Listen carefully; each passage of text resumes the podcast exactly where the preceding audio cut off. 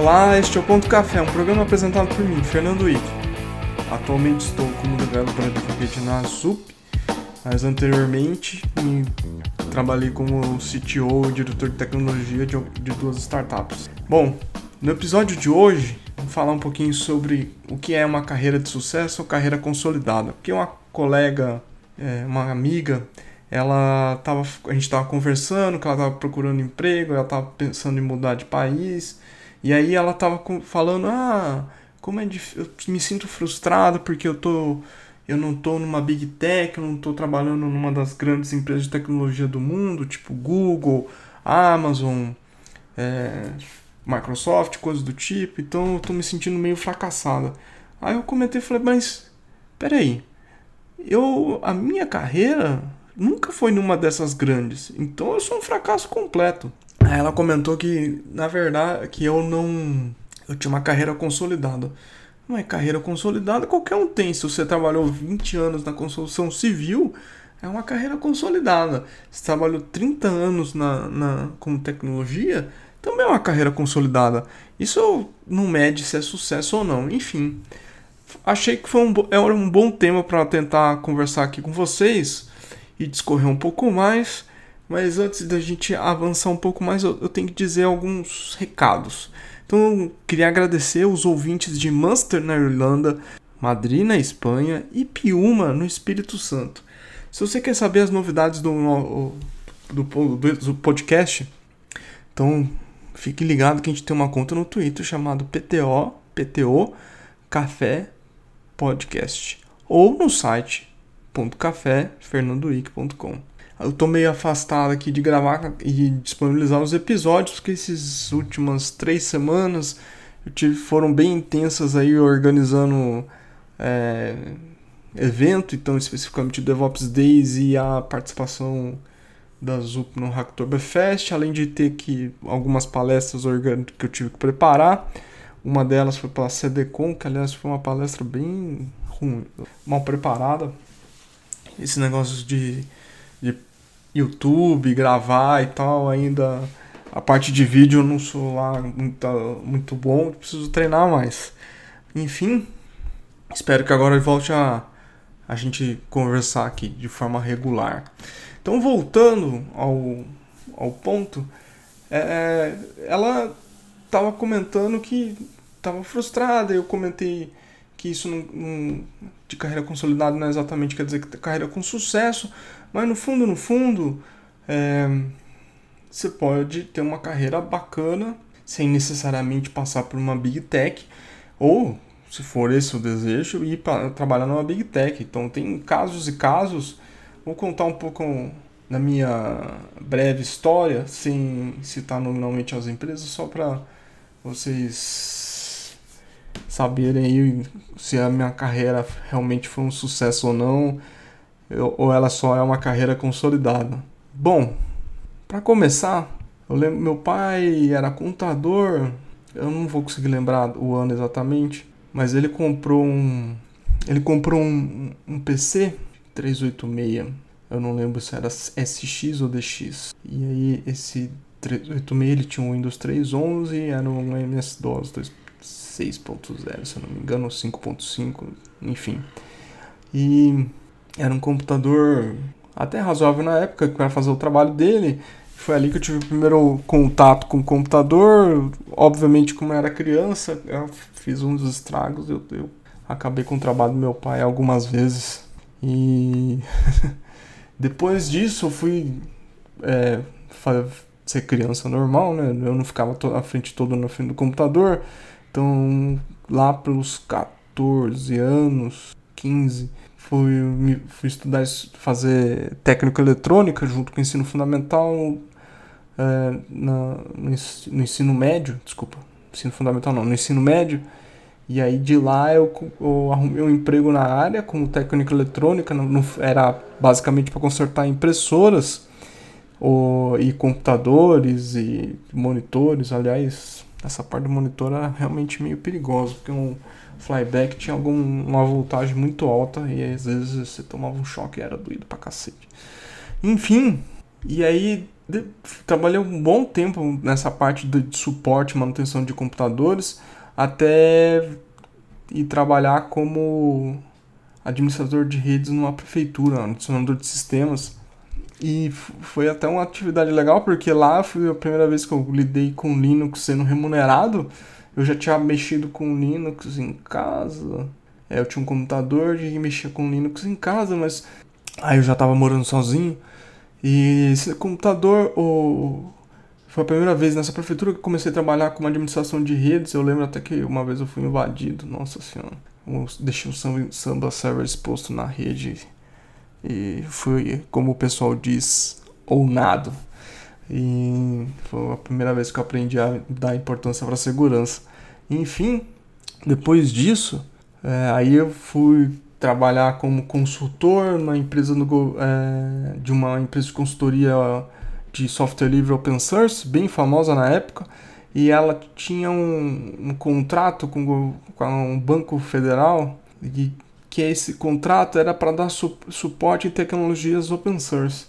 E era então eu, era a primeira vez que eu ia contribuir com projetos, então comecei tava já contribuir para o Debian e até nessa época escrevi um código para o PSQL ou do Postgres e foi, uma, foi um período bacana. Eu lembro que é, eles fizeram uma licitação esse, esse banco que na exigência eles diziam que a pessoa, a, a empresa que ganhasse o contrato, ela tinha que, a, ela, a empresa tinha que ter as pessoas que já tivessem contribuído para projetos open source. Então foi uma experiência muito bacana.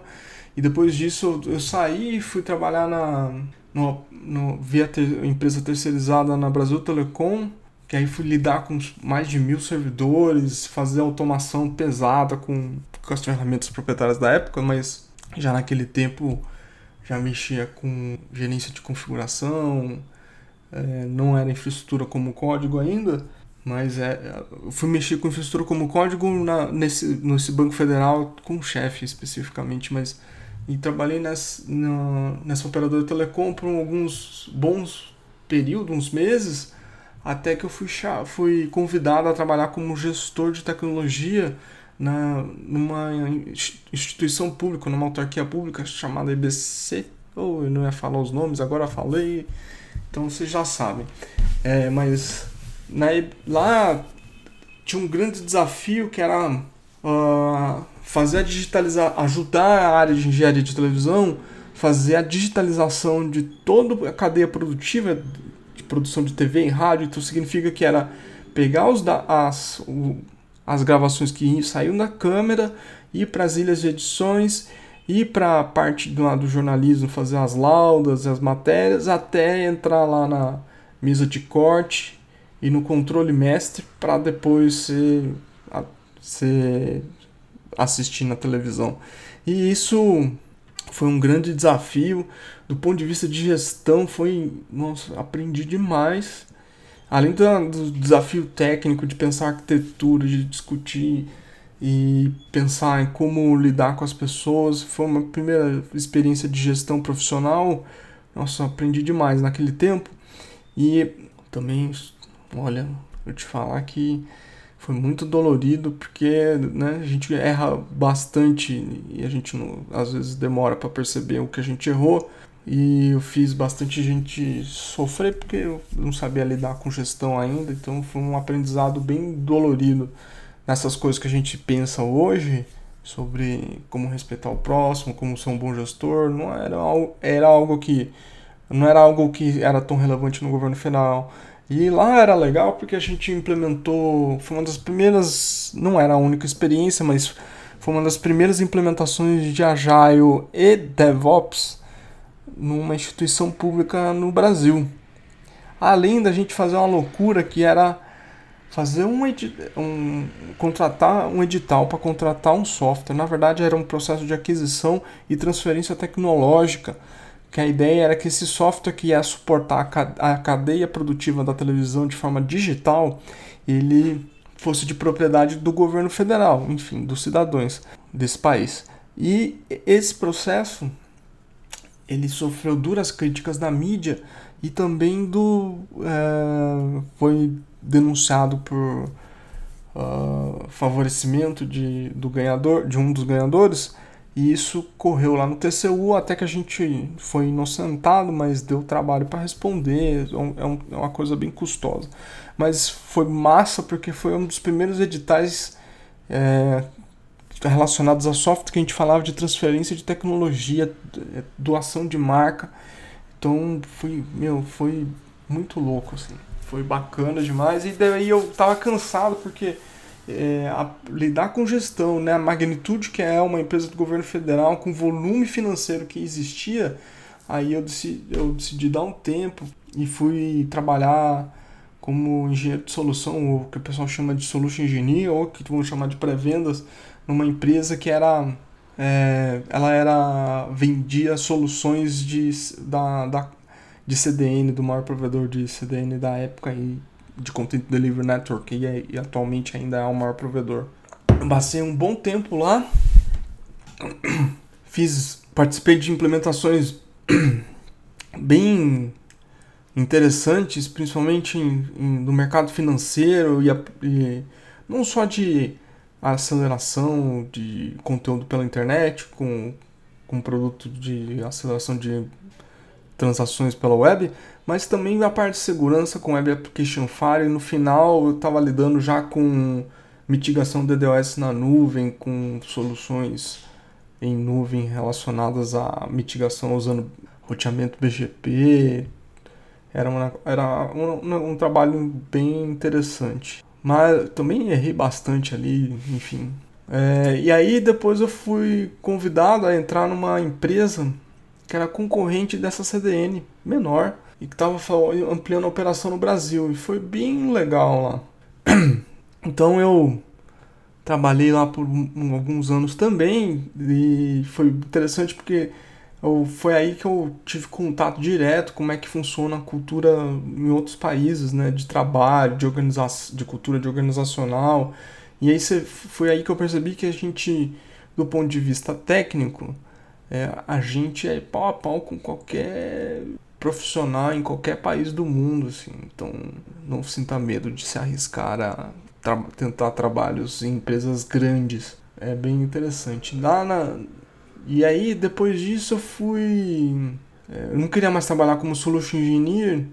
E aí, eu, eu acabei passando no processo seletivo para trabalhar numa startup, hoje unicórnio, do, do ramo imobiliário, que foi um período bem curto, mas foi, aprendi demais lá, demais. E sou eternamente grato pelo processo de aprendizado que tive lá.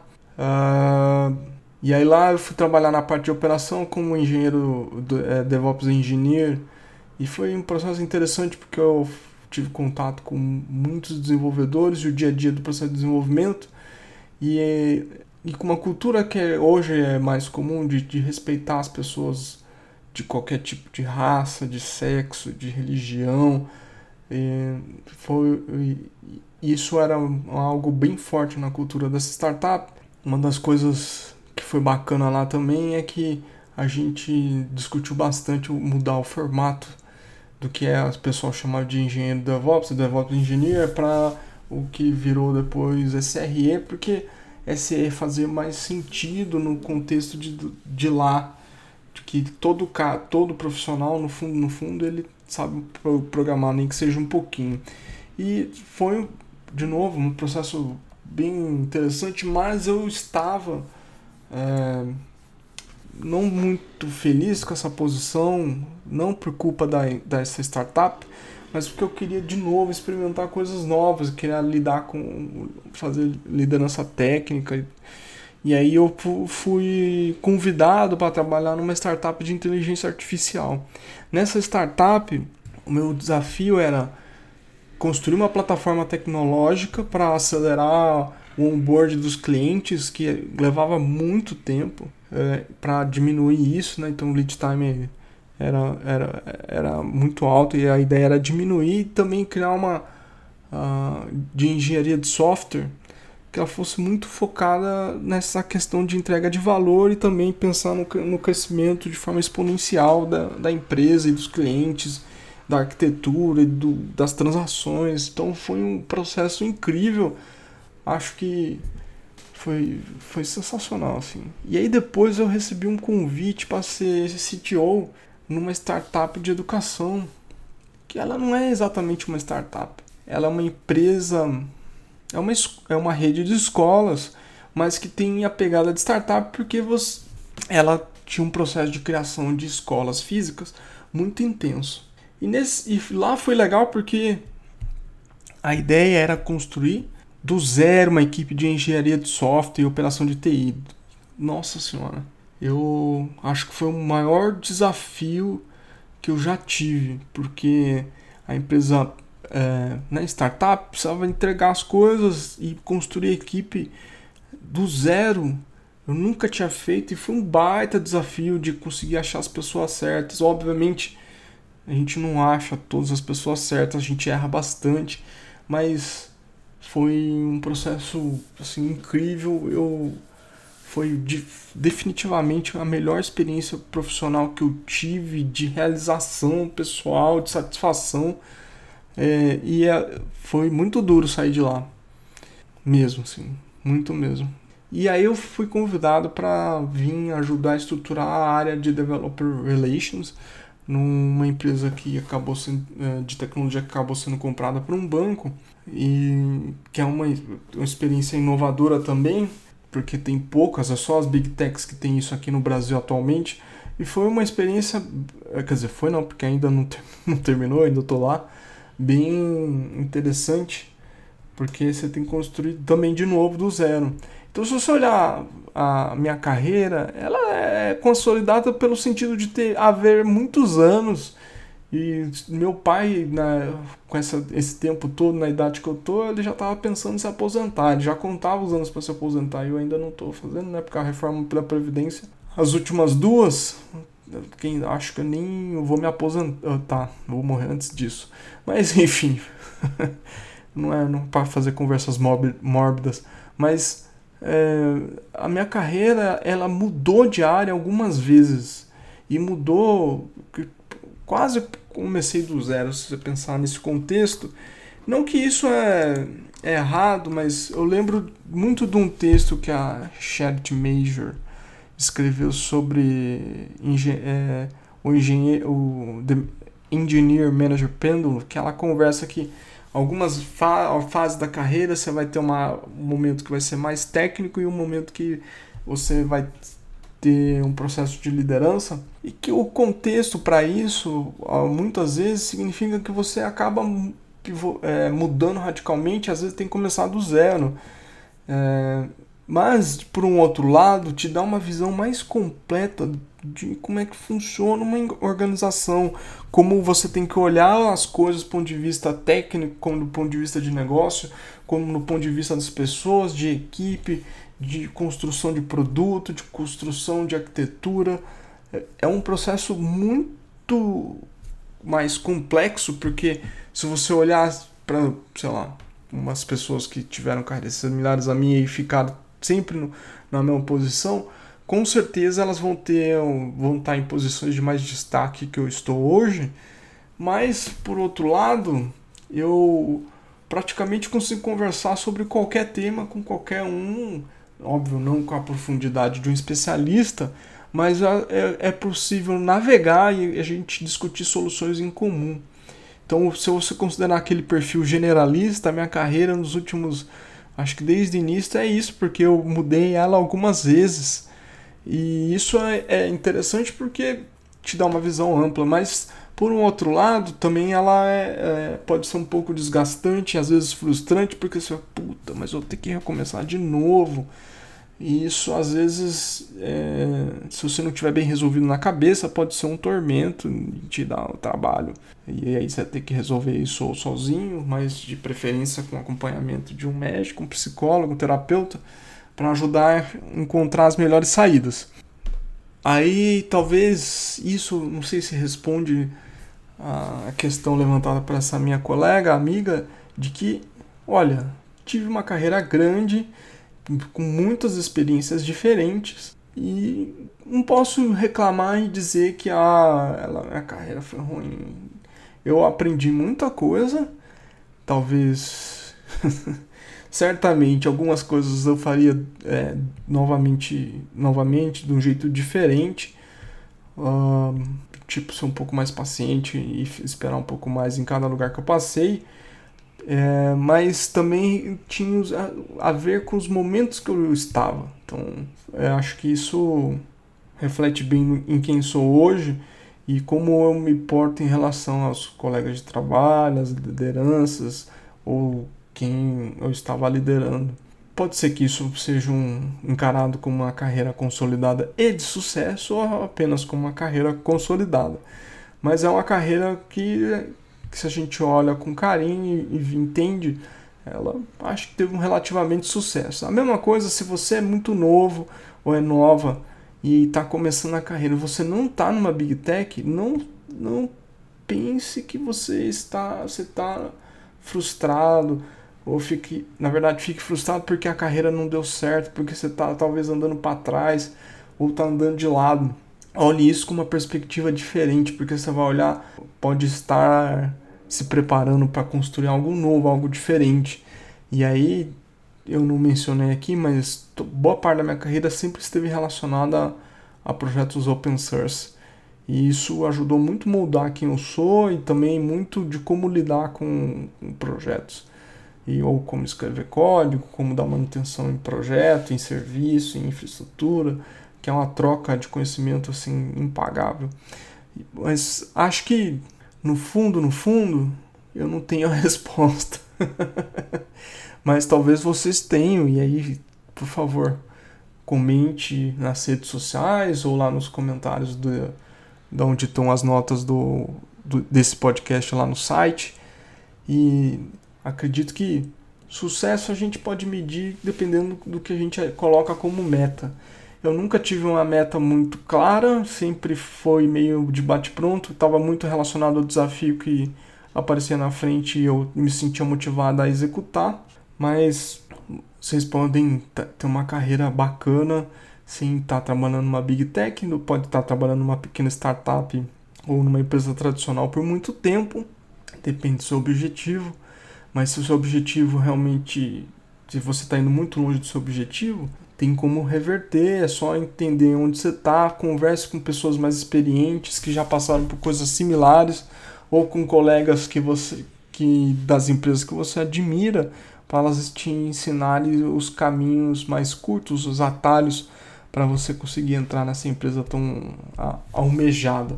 Mas lembre-se, toda empresa tem defeitos, tem vícios e talvez dependendo do momento que você está, você pode se frustrar de trabalhar nessa empresa e falar assim, putz, mas cara, essa empresa é incrível. Eu, é, pelo menos parece que é sensacional e eu tô lá fora.